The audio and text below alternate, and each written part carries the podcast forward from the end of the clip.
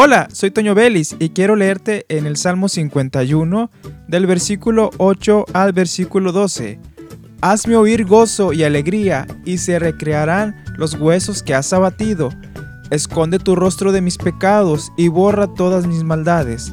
Crea en mí, oh Dios, un corazón limpio y renueva un espíritu recto dentro de mí. No me eches de delante de ti y no quites de mí tu santo espíritu.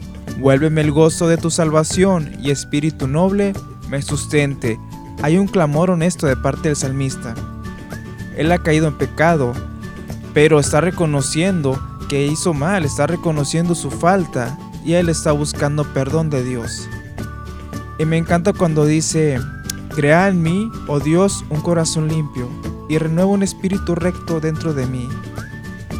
Y no quites de mí tu Santo Espíritu, dice el siguiente versículo.